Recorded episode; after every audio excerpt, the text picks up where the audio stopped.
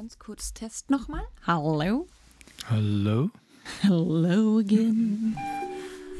Wahre Schönheit. Der Podcast über den Sinn und Unsinn der ästhetischen Medizin. Mit Dr. Carlo Hasenöhrl und Sabrina Engel. Carlo, willkommen zurück. Ja, hallo. Es ist immer wieder eine Ehre mit dir da in unserem Studio. Mir eine große Freude. Bei uns geht es heute um das Thema Unterspritzung. Was sind Filler? Welche Rolle spielt Botox? Welche Rolle spielt Hyaluron? Und da will ich gleich vorweg die Frage stellen, wie definiert man Filler überhaupt? Es ist im Prinzip ist der, der Begriff Filler eben von Füllen und äh, das tun auch diese Unterspritzungsmaterialien, in erster Linie natürlich die Hyaluronsäure, die füllt praktisch einen Volumensverlust auf. Sei es eine Falte, sei es eben wirklich äh, der Verlust von, von Unterhautfettgewebe im Wangenbereich zum Beispiel. Das ist die Aufgabe der Filler. Und da gibt es eben verschiedene Materialien oder Möglichkeiten wenn wir jetzt mal Botox und Hyaluron in den Raum werfen. Hyaluron ist, so viel ich weiß, eigentlich ein Zucker, oder? Ja, es ist ein Polysaccharid äh, und, und äh, wird in Zucker, zu Zucker umgebaut oder abgebaut, wenn es, wenn es vom Körper verstoffwechselt wird. Und das ist ja der große Vorteil. Ähm, es, es, äh, es geht mehr oder weniger rückstandslos weg. Und keine Sorge, man wird nicht dick durch Hyaluronsäure. ähm, was der Vorteil ist bei der Hyaluronsäure, das hat man auch wirklich untersucht und festgestellt, dass es eben auch die, die Kollagenproduktion in der Haut anregt. Also äh, es, die sogenannten Fibroblasten, die, die Bindegewebszellen, produzieren ja das Kollagen und Kollagen ist ja der körpereigene Klebstoff sozusagen, mhm. der Haut und Gewebe zusammenhält. Und ähm, der wird diese, der wird permanent neu produziert und die äh, Hyaluronsäure regt diesen, diesen, äh, diese Kollagenproduktion ja. eben an. Also es ist nicht nur das Volumen, das man dazu gibt, sondern man, man kitzelt sozusagen auch die Haut, sich selber wieder mal ein bisschen auf Vordermann zu bringen. Es ist im Prinzip eigentlich so eine Schutzschicht, die sich da drauf legt auf das Gewebe, oder? Hyaluron kann man sagen. Genau, Hyaluronsäure, das haben wir auch schon einmal in einer Folge ein bisschen angesprochen mit der Regina zusammen. Genau, Regina äh, Sora vom House of Excellent ja, Beauty. Genau, die, die äh, Hyaluronsäure ist ja auch ein, ein Radikalfänger, also diese freien Radikalen, die sind ja praktisch die Folge des äh, Abbaus der, der Zellen im, im äh, Gewebe. Da müssen wir dann noch einmal ins Detail gehen. Aber die, die äh, Hyaluronsäure schützt uns einfach, unsere Hautoberfläche davor, ähm, die, dass, dass, sie, dass sie austrocknet, dass sie äh, altert. Im Prinzip ist es ein bisschen so ein Stoffwechselbooster auf der Haut, kann man sagen, oder? Richtig. Ich ja. bekomme es nur mit dem jetzt mit einem vielen Bildschirm schauen. Also wenn ich arbeite, ähm, ich schaue jetzt wirklich gezielt drauf, dass in meiner Creme Hyaluron drinnen ist, weil gerade eben so Freiradikale oder UV-Licht diese Schicht ja zerstören und dann die Haut eigentlich trocken machen. Also im Prinzip ist Hyaluron da, um dieses Gleichgewicht wiederherzustellen oder aufrechtzuerhalten, wenn ich es richtig verstehe. Ja, was soll ich jetzt da dazu noch sagen? Das stimmt genau. Du kannst auf jeden Fall erklären, Carlo, was jetzt der Unterschied zum Botox ist. Es ist ein Medikament, äh, ein sehr potentes Medikament, muss man dazu sagen, das einfach das Signal, das der Nerv an den Muskel weiterleitet, unterbricht das ist, kann man sich wie, wie, äh, wie eine Isolierung vorstellen bei, bei einer Stromleitung. Und der Muskel wartet dann einfach auf Einsatz, auf Einsatzbefehl. Äh, kommt keiner, weil das Botox das geblockt hat und er entspannt sich. Da können wir wieder einen Mythos ähm, widerlegen, dass Botox Schlangengift ist. Das ist ja schon über Jahre so überliefert und vermutet man immer wieder, aber de facto ist es kein Schlangengift, sondern du sagst Medikament und eigentlich ein Protein. Ja, wobei ich mache es jetzt vielleicht nicht besser, wenn ich sage, es, ist ein Stoffwechselprodukt eines Bakteriums, Clostridium botulinum. Das ist ein Bakterium, äh, das äh, in, in der, äh, die Lebensmittelvergiftung verursacht. Und da passiert ja im Grunde genommen bei einer wirklichen, Gott sei Dank gibt es ja so gut wie gar nicht mehr, aber bei, einer, bei, den, bei den, Lebensmittelvergiftungen im eigentlichen Sinne mit Clostridium botulinum wurde ja auch praktisch, äh, wurden ja auch Lähmungserscheinungen hervorgerufen.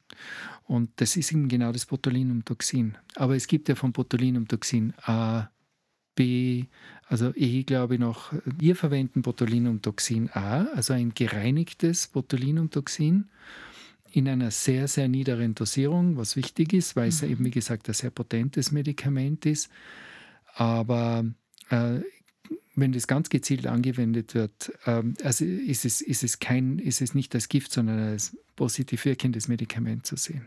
Hast du eine Ahnung, wie es überhaupt zu dem Mythos kommen ist, dass man sagt, dass es Schlangengift ist? Aufgrund dieser lähmenden Erscheinung? Oder wie kommt ja, genau. man auf so ein Blödsinn? Ja. Also Curare das äh, Schlangengift, das ja wirklich von den, von den Giftschlangen kommt, äh, wird in der Medizin auch angewandt oder wurde in der Medizin angewandt als, als äh, sogenanntes Relaxans bei der Narkose. Mhm. Natürlich auch in gereinigter, zum Teil synthetischer Form.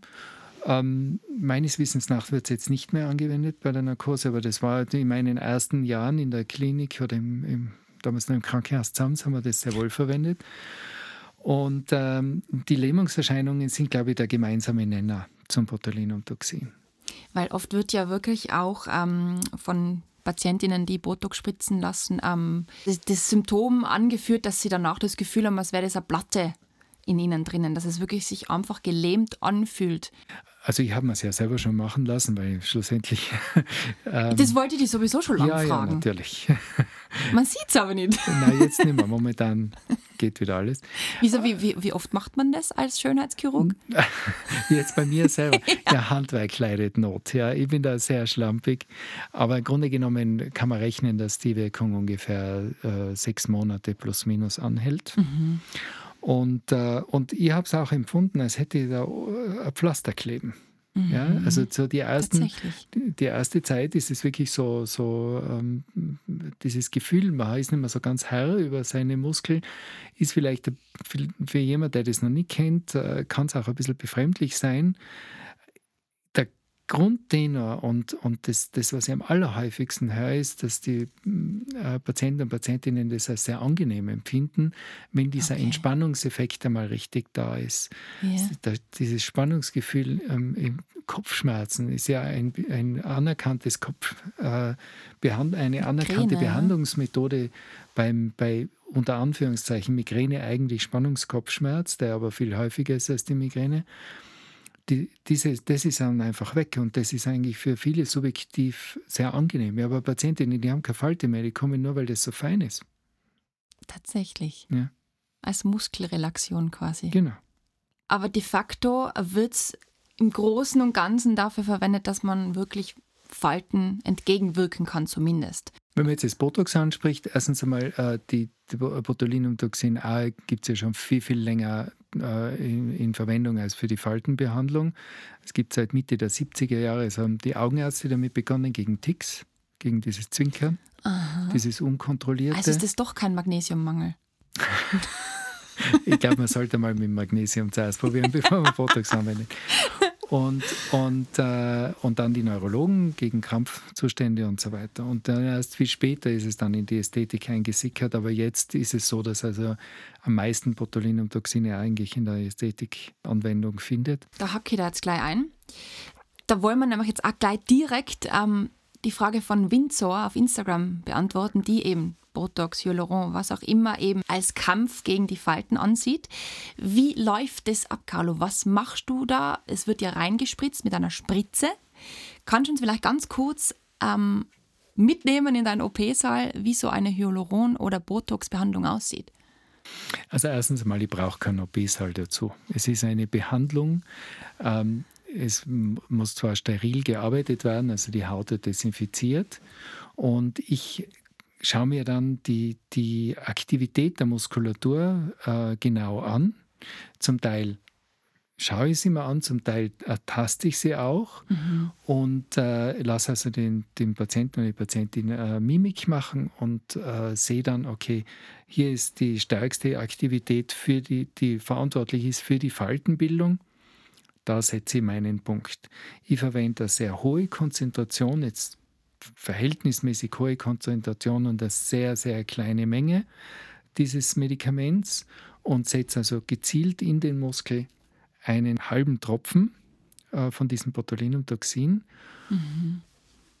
Und äh, das wird also, wie gesagt, in den Muskel so verteilt, dass genau die Teile des Muskels geschwächt werden, die eben die Falte verursachen, aber nicht die Teile, die sozusagen die Mimik komplett äh, blockieren. Ja. Weil eine gewisse Restmimik zu behalten, ist eigentlich das Ziel der ganzen Geschichte. Das ist ja Identitätsfrage dann ja am Ende des Tages. Ja, also eben da, ähm, die, auf die Frage, wie, wie, welche Menge man da nimmt. Also man nimmt sehr, sehr kleine Mengen. Man versucht sie eben wirklich ganz punktuell einzusetzen.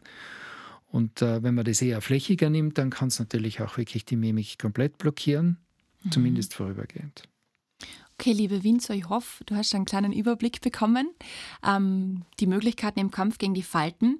Wir haben das Hyaluron ja auch schon angesprochen. Jetzt ist von der Anker auch auf Instagram ähm, die Frage gekommen, ob Lippenbändchen zum Beispiel eine Alternative zu Hyaluron sind. Also Lippenbändchen ist ja ein, eine anatomische Tatsache sozusagen.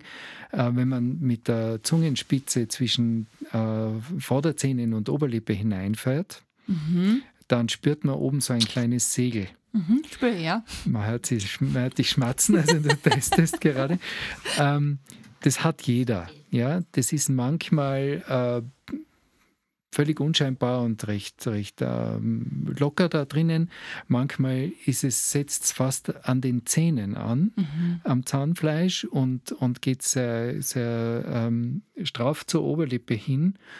Und es kann so weit gehen, dass es einen sogar die Vorderzähne die, äh, auseinanderzieht. Das sogenannte Diasteme, diese Lücke zwischen den Vorderzähnen. Ja.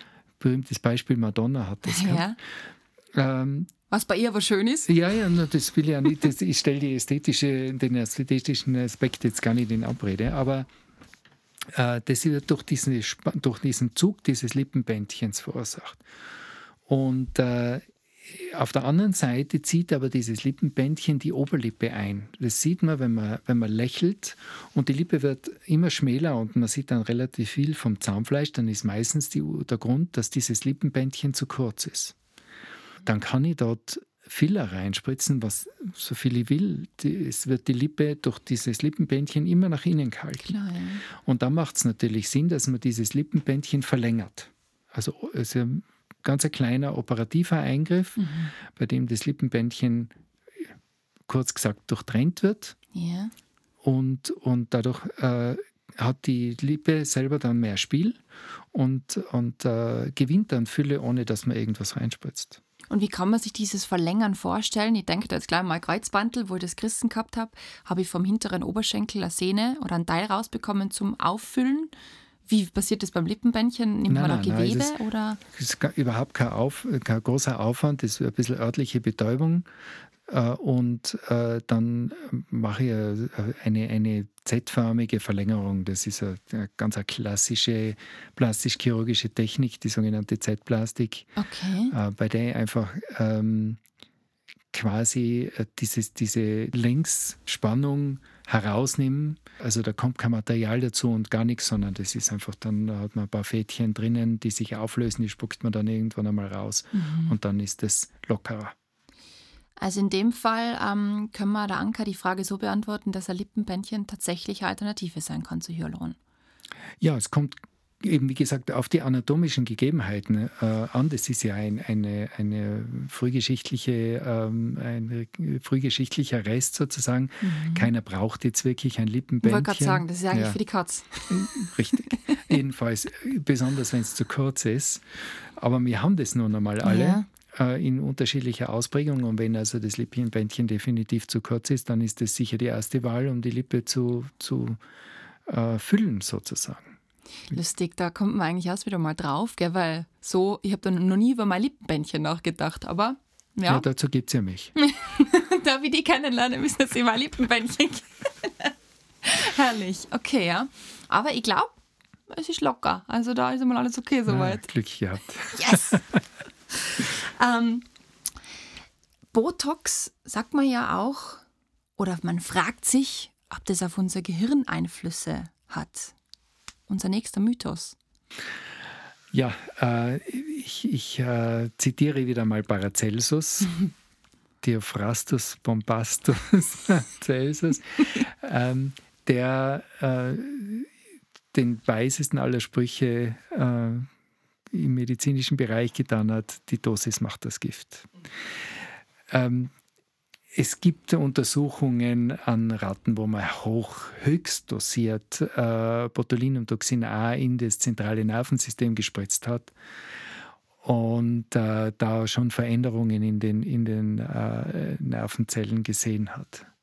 Und so muss man das auch sehen. Ja. Also bei diesen ganz gezielten, minimalen Mengen an den, an den äußersten Enden der Nerven passiert dem Gehirn hundertprozentig gar nichts. Ja. Ganz andere Herangehensweise. Ähm, Carlo, ich als Yogalehrerin, ich beschäftige mich ja sehr gern mit den Muskeln und mit der Atmung. Ähm, unser Gesicht, um nochmal auf die Falten zurückzukommen, wir haben ja, ich glaube, über 50 verschiedene Gesichtsmuskeln oder sowas in die Richtung. Da kannst du mir jetzt. Ja, auf jeden Fall wirklich sau viele Muskeln im Gesicht. ja. Und ähm, ist es auch in deinem Behandlungsrepertoire drinnen, dass du Muskeltraining angibst oder ansagst?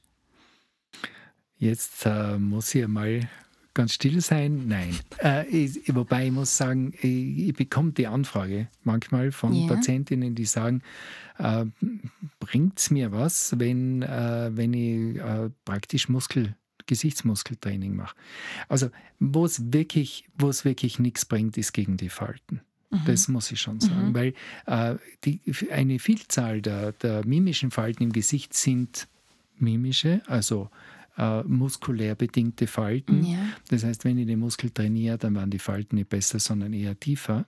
Das heißt jetzt aber nicht, dass jeder mit einem Pokerface rumlaufen soll. Ganz im Gegenteil, lächeln tut nicht nur dem, dem, Aus, dem Gesicht gut, sondern auch der Seele. Aber ähm, wo es schon, wo ich mir vorstellen kann, dass es äh, bei, konsequent, äh, bei konsequentem Training was bringt, ist so dieses dieses äh, Absinken der tieferen Strukturen, mhm. ja, diese typischen Bäckchen bei den, beim Unterkieferrand, äh, das äh, Abflachen und das, das, der Wangen, die ja auch im Laufe des Lebens Volumen verlieren. Da kann man natürlich wie jeden Muskel, den, auch die mimische Muskulatur in geringem Maße auftrainieren. Es ist viel Mühe mit für relativ wenig Effekt. Also ich glaube, da geht es unter Spritzen ein bisschen schneller, aber Aber ich will jetzt nicht in Abrede stellen. Ja, ja, ja. Man kann natürlich wieder alles übertreiben. Die Dosis macht das Gift, dass wir wieder auf unseren schönen Satz zurückkommen. Schau, Karl, ich zeig's dir kurz. Jawline-Training heißt es. Da nimmt man so ein Ding im Mund. Schau, siehst du das? Ja. Da beißt man drauf und trainiert somit das Unterkiefer. Und der ist eben ähm, Luca Marchesi heißt er. Das ist ein Model, der auf Instagram halt so berühmt ist mittlerweile, ähm, der hat es so trainiert, dass diese Backenknochen oder halt die Kieferknochen richtig rausstehen. Wie gesagt, man kann jeden Muskel trainieren. Man muss halt auf seine Kiefergelenke aufpassen, weil nicht jeder hat das stabile Kiefergelenk, das so ein Training danach aushaltet. Äh, aber das Machen, dieses dieses Jawline-Training machen wahnsinnig viele Leute, ohne dass sie es wissen, indem sie nämlich Zähne knirschen. Mhm. Und äh, das sieht man auch, dass diese, diese typischen etwas äh, rechteckigen Gesichtskonturen mit, mit ausgeprägten Unterkieferwinkeln äh, yeah. sind typische Knirschgesichter. Ist da ist ein, ein Muskel, der, der Masseter, der, der wächst. Und äh, der äh, wird dann wirklich breiter und das wollen viele Frauen gerade bei Frauen ist es umgekehrt, die, die wollen das eigentlich loswerden. Ja. Die wollen eine weiche, rundlichere oder ovale Gesichtsform, aber nicht diese Kante raus. Und da spritze ich dann auch Botox rein. Wow. Also ich behandle das. Mhm. Die, die, ich empfehle erstens immer eine Knirschschiene. Das ist immer Nummer eins. Wenn ich sehe, dass dieser Muskel so massiv ausgeprägt ist, Knirschschiene tragen ist das Allerwichtigste ähm, damit, man, damit man einfach die, die, Zähne schützt und schont und auch diesen Muskel, äh, dieses Knirschen sich ein bisschen abgewöhnt. Und als, als äh, als Therapie, dass man dann eben dem, dem Muskel auch wieder etwas zurückentwickelt, spritzt man da auch ein Botox rein. Wir sind jetzt vom Hyaluron und vom Botox zum, zum Jawline-Training gekommen, aber um irgendwie die ganzen Stufen und unterirdischen Muskeln auch irgendwie anzusprechen. Mein Gesichtstraining mache ich weiterhin, weil das macht mich glücklich und ich glaube, dass es einfach auch die Muskeln lockert und trainiert, was auch wichtig ist. Ja, da, da, widersprechen wir uns ja auch nicht. Das sage ich ja auch. Es ist für die, für die, für die Gesichtskonturen generell, also für das, äh, gegen das, das Absinken der tieferen Strukturen, was ja eigentlich ein Alterungsprozess, ein normaler Alterungsprozess ist, ist es, kann ich mir das sehr gut vorstellen. Wir haben, es gibt ja auch so Ultraschallbehandlungen, die auch die Muskulatur ein bisschen tonisieren. Das funktioniert schon. Mhm. Ähm, ich, ich, da spreche ich ja nicht dagegen. Ich sage nur, schneller geht es mit dem Hyaluron. Und damit wir unsere Folge schön komplett machen, Carlo, Stichwort Hyaluron, hat Windsor eben auch noch einmal auf Instagram gefragt, das ist übrigens ein cooler Name, ähm, steht wahrscheinlich auf Harry und... Ich wollte gerade sagen, Lady Windsor. ja. ähm, welche Arten von Hyaluron gibt es überhaupt? Also ich finde es so schön, wie du Hyaluron sagst. Das ist voll französisch, französisch gell? Hyaluron. Ich habe mir tatsächlich, das habe ich in einer Folge schon verraten, am Anfang schwer dann, das wirklich auszusprechen. Jetzt ja. ist es französisch. Ja, das ist wunderbar. ja, es gibt, es gibt eine, ganze, eine ganze Palette an, an äh, Variationen, die sich in erster Linie in der, in der Konsistenz und äh, in der Haltbarkeit sozusagen unterscheiden. Je oberflächlicher ich die Hyaluronsäure spritze, desto feiner muss sie sein, desto flüssiger muss sie sein. Je flüssiger sie ist, desto schneller wird sie abgebaut. Wobei das, äh, je oberflächlicher ich die Hyaluronsäure spritze, desto langsamer findet dieser Abbauprozess mhm. statt. Also es gleicht sich so wieder aus. Aber da gibt es eben eine ganze, eine ganze Variante. Es gibt ein eigenes Hyaluron für die Lippe zum Beispiel, weil hier natürlich ganz besondere Anforderungen gestellt werden mit Elastizität und, und Haltbarkeit und so weiter. Zudem gibt es natürlich auch noch Alternativen zum Hyaluronsäure. Es gibt äh, zum Hyaluron, äh, es gibt äh, äh, Polymilchsäurepräparate, also in einer, in einer äh, Zellulose, äh, in einem Zellulosegel, äh, feine, mikroskopisch kleine Polymilchsäurekügelchen. Mhm. Also das ist ja wieder dieses Nahtmaterial, das wir ja auch schon beim Fadenlifter mal äh, erwähnt haben. Ähm, das bettet sich so ins Gewebe ein und hält wesentlich länger als die Hyaluronsäure, ist aber nicht für alles geeignet und nicht für jeden geeignet. Und es gibt dann auch noch sogenannte permanente Filler, vor denen ich eh wirklich warnen würde. Also okay. es, hat, es hat in meiner Karriere in den letzten 30 Jahren einiges gegeben, äh, was dramatische Komplikationen verursacht hat. Äh, ein, ein, ein, Mittel war eine Kombination mit äh, Acrylsplittern und Hyaluronsäure. Klingt schon gefährlich. Äh, ja, es hat, es hat davor hat es eins gegeben mit äh, Acrylkügelchen und, und Kollagen in Kombination. Das war gar nicht so schlecht, aber ich habe heute noch Patientinnen, die haben so kleine Knötchen davon. Dann hat es äh, dann hat's ein, ein Polymethylmetacrylat gegeben. Klingt schon so ah, Ja, da bin ich ganz stolz, das so fließend rauskriege. Ähm, das äh, ist mir aber wirklich in Erinnerung geblieben. Ich habe äh, hab da Patientinnen gesehen mit, mit Entzündungen, Schwellungen, Fistelbildungen, Vernarbungen. Äh, das ist ein permanentes Füllmaterial, ein Gel, das hat sich super spritzen lassen, hat einen tollen Fülleffekt gemacht und hat dramatische Komplikationen verursacht. Mhm. Ist Gott sei Dank in Österreich äh, von der Plastisch-Chirurgischen Gesellschaft verbannt worden sozusagen und wird auch so nicht mehr angeboten, aber es gibt es tatsächlich in anderen Ländern noch und da kann ich nur ganz heftig davor warnen, das steht nicht dafür. Ja, also die, die sogenannten, bei dem, je, je dauerhafter ein Filler ist, desto höher ist die, das Komplikationsrisiko. Das ist einfach so. Und Hyaluronsäure äh, funktioniert so für circa ein halbes Jahr, sechs bis acht Monate. Dann ist es wieder weg, dann muss man es natürlich wiederholen, aber gerade darin liegt der hohe Sicherheitsfaktor mhm. der Hyaluronsäure. Das ist auch schon wieder ein schönes Schlusswort, würde ich sagen. Liebe Winzer, liebe Anker und alle, die uns zuhören, wir hoffen, eure Fragen beantwortet zu haben. Falls natürlich noch Fragen und Anliegen da sein, meldet euch jederzeit gerne. Die E-Mail-Adresse hört ihr gleich. Und dann würden wir uns jetzt bedanken fürs Zuhören. Au revoir. Au revoir, au connu Laurent. Et, ähm, wie sagt man da? A bientôt. A bientôt. Das war wahre Schönheit. Lasst uns gemeinsam die größten Schönheitsmythen aller Zeiten aufklären und schickt uns dazu eure Fragen und größten Anliegen an podcast at excellentbeauty.com. Immer her damit und keine Scheu. Wir freuen uns auf euch. Bis bald.